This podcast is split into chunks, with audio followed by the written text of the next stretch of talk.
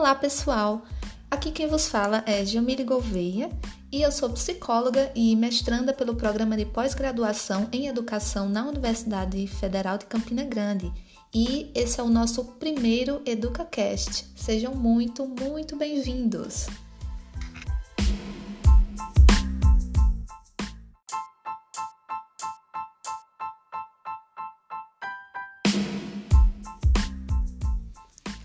Aqui é um espaço onde iremos abordar temas acerca das discussões realizadas em sala de aula na disciplina chamada Educação Brasileira, que é ministrada pelas professoras doutoras Melânia Rodrigues e Simone Batista, que propuseram esse espaço de discussão para que possamos compartilhar nossa compreensão dos assuntos trabalhados, nossas dúvidas, inquietações, enfim, como está sendo esse nosso processo de aprendizagem. Então, eu espero que esse espaço ele possa contribuir tanto para novas reflexões, como também para novas indagações. Então, o podcast será semanal, ok?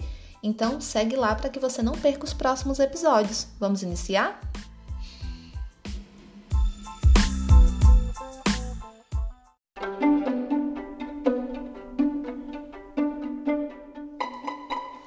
E para a nossa discussão de hoje, temos o texto Pode-se Falar de uma Identidade Nacional Brasileira, do livro Identidades do Brasil 2, do historiador José Carlos Reis, e o texto A História Vista de Baixo, pelo também historiador Edward Palm Thompson. E para que possamos refletir se de fato se pode falar de uma identidade brasileira, primeiramente nós devemos pensar sobre as questões da construção da identidade. E e, o, e, o, e esse texto ele vem iniciar justamente trazendo as conceituações sobre identidade baseado aí nos conceitos do, dos autores Stuart Hall e Foucault. E atualmente fala-se muito sobre uma desconstrução da identidade dos sujeitos devido às mudanças no nosso meio social. E vamos, pensar então a partir de qual perspectiva que nós, de, que nós poderíamos né, pensar sobre essas questões. E o autor ele vem trazer duas visões sobre a questão da identidade, que seria a visão essencialista e a visão não essencialista.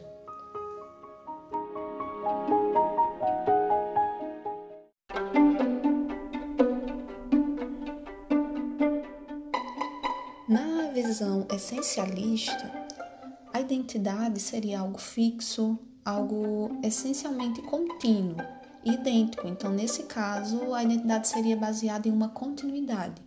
Já na visão não essencialista, ela vai de encontro a essa outra perspectiva e acredita que o processo ele sempre é contínuo, nunca está completado. Há sempre essa transformação em direção ao eu que é desconhecido e essa visão que, que o autor vai considerar nas suas análises para pensar as questões sobre identidade.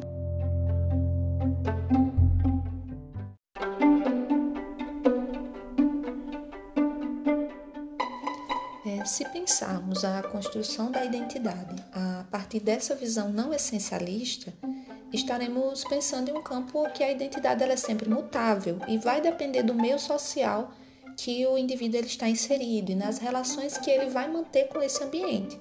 Então, ser brasileiro e pensando historicamente, ele nunca será o mesmo. Então, hoje a classe social ela não vai definir mais as identidades dos grupos e dos indivíduos, e nós é, somos posicionados então nessa identidade que vai ser baseada nos campos sociais nesse, em qual estamos atuando. E há novas formas de identificação, estilo de vida, raça, gênero, sexualidade, idade, enfim. São várias formas em que, que essa construção da identidade ela vai, ela vai se formar. Então, existe uma redefinição constante do que é ser brasileiro e vai vai ser feita por intermédio dessas redefinições das relações, dos objetos, dos papéis sociais dos indivíduos. E, e também ainda pensando nessa perspectiva de como essa, essa identidade ela é construída, nós também é, devemos pensar como a própria globalização ela acaba gerando uma articulação entre o que é local e entre o que é global, porque inevitavelmente há uma ocidentalização das culturas. E esse processo de globalização ele vai interferir também diretamente nessa construção, seja com como o sujeito vai se identificar com o que vem de fora ou não reconhecimento daquilo que vem. E E além muito além desse processo de se reconhecer e não reconhecer, há essa questão do apagamento das culturas. E se há um apagamento, então não existirá um algo local que eu possa me identificar ou não. E assim, pensa como isso é, como, como isso é forte. E, e como isso pode ser problemático, porque é uma própria desintegração que há dessa cultura e essa impossibilidade de identificação. E é como o próprio texto aponta. Então, a globalização ela, ela faz com que as culturas percam a sua privacidade, a sua intimidade, os seus códigos e as suas linguagens e referências locais.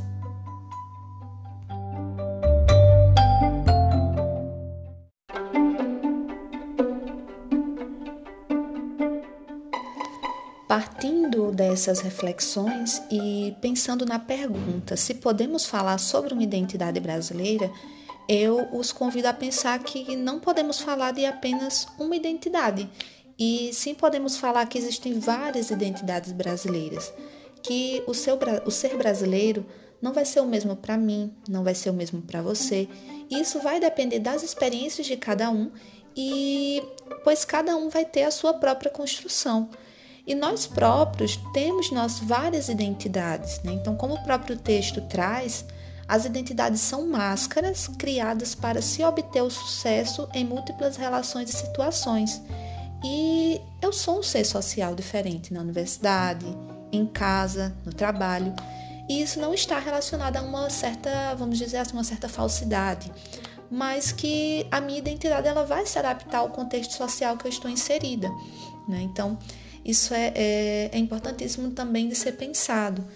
E para o autor, a construção da identidade ele é um processo de autorreconhecimento. E aí, para mim, foi um dos pontos mais importantes né, para a gente poder refletir que a identidade, ela, para ser construída, nós precisamos ter uma posição de sujeito. Isso se refere a se reconhecer, a se autorrespeitar e também ser, ter uma, um, ser capaz de ter uma ação de defesa das suas expressões. Então, é necessário falar sobre si mesmo e construir discursos sobre a própria identidade é, para que possa haver esse autorreconhecimento. Então, para o autor, como é que nós poderíamos fazer isso? Chegar nessa posição de sujeito, desse autorreconhecimento da nossa identidade. Então, para ele, é necessário conhecer o que se discute sobre o tema para que a gente possa entender sobre essa identidade nacional brasileira.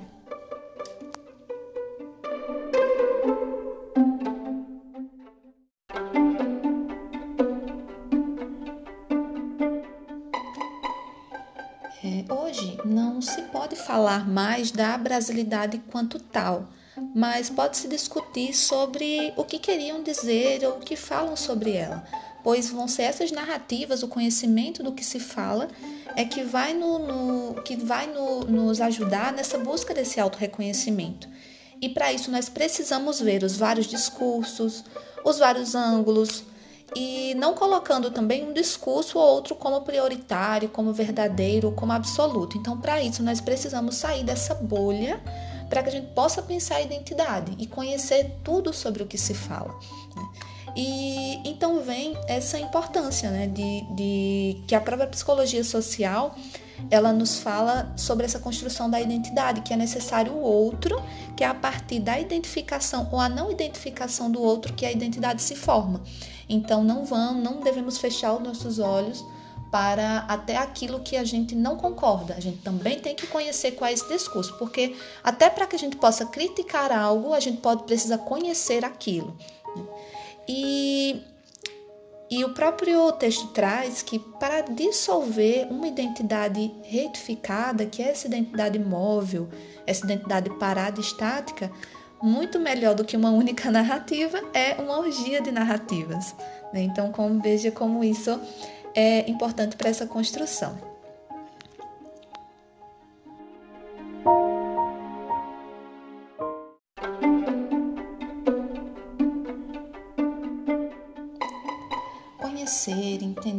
Quais são esses discursos vai nos ajudar então a, nessa busca né, dessa nossa própria identidade é, da nossa posição na escola, na universidade e, e também no, no papel que a nossa cidade, sociedade tem e desenvolveu. E nós entramos então na questão do que é ser brasileiro hoje. Ser brasileiro hoje é bom, ser brasileiro hoje é ruim. Hoje em dia nós vemos um apelo muito grande para voltarmos a termos esse espírito nacionalista, né? E pensando nesse momento atual que o Brasil está vivendo, o que ser patriota significa? Hoje, se formos parar para pensar, hoje até mesmo o símbolo da bandeira e da camisa verde e amarela, ela tem um significado específico. É, defender o Brasil a partir dessa ótica significa algo muito além do que era antigamente. Então, até essas questões elas vão trazer uma identidade. As pessoas hoje em dia, até mesmo andar nas ruas com a camisa verde e amarela, traz uma identidade específica, que, né, no, no caso, atual indica, inclusive, o apoio a, uma, um, a um certo posicionamento político. Então, eu deixo a indagação. E no nosso presente? Quais são as identidades brasileiras? Né? E agora seguimos no próximo bloco com o texto A História Vista de Baixo, de Thompson.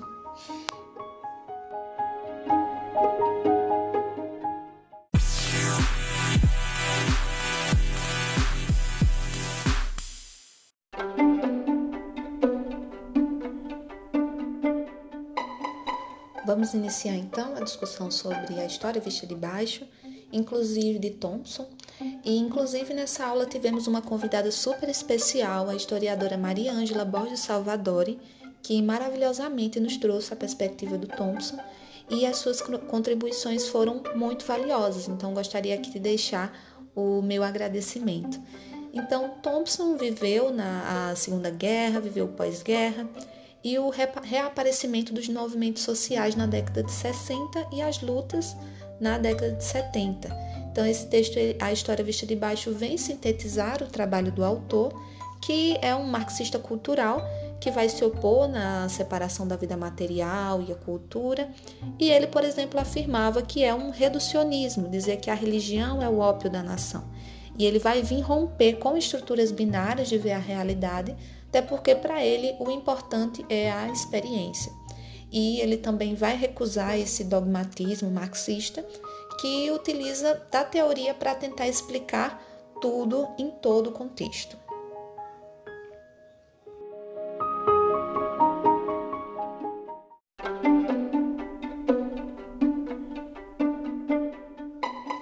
Esse texto ele nos convida a pensar a história pela ótica dos excluídos, os vencidos, a, a história das pessoas comuns.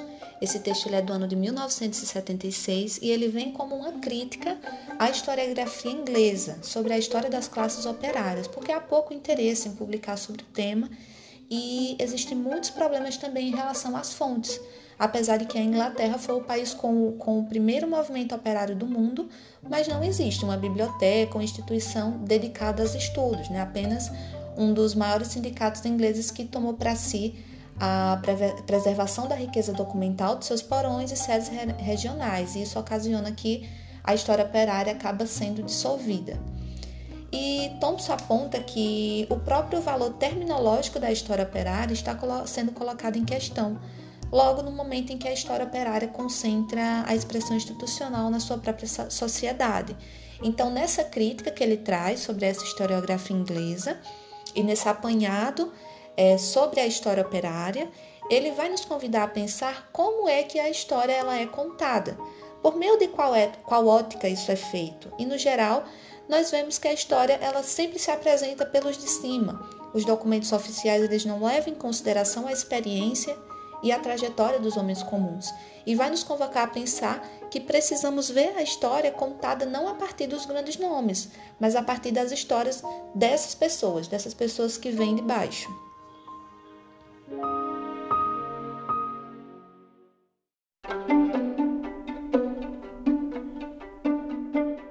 É essencial é, olharmos para a perspectiva que, que permeia essas camadas populares e de fato como elas se relacionam com as camadas superiores.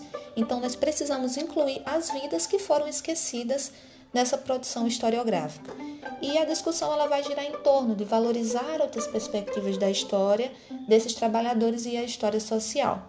O, o autor ele vai ver a história, a história inglesa é arrogantemente vista pelos de cima. E isso, inclusive, me lembrou alguns exemplos né, dessa relação que certa vez é, eu ouvi um congresso né, que falava um pouco sobre essa, essa perspectiva de Thompson. Né? E, por exemplo, quando se faz um censo sobre a distribuição étnica brasileira, entramos na questão da autodeclaração, certo? E mas os dados acabam não sendo evidentes. A forma como a pessoa se vê, ela muda com o tempo. Se o Estado permite a autodeclaração, é, vem essa questão que se o Estado vai permitir a autodeclaração ou se o próprio agente que está realizando esse censo ele vai fazer a, a declaração daquela pessoa. Então, negros, pardos, indígenas, essa, essa classificação que nós temos ela é muito recente. É uma forma do Estado classificar o seu povo. Inclusive, há uma intenção do apagamento das identidades indígenas, né? até porque a, até a, as últimas décadas é, existiam, não existiam pessoas classificadas como indígenas em alguns estados. Então veja como até essa questão da própria identificação ela não vem do povo, ela vai vir de cima. Né?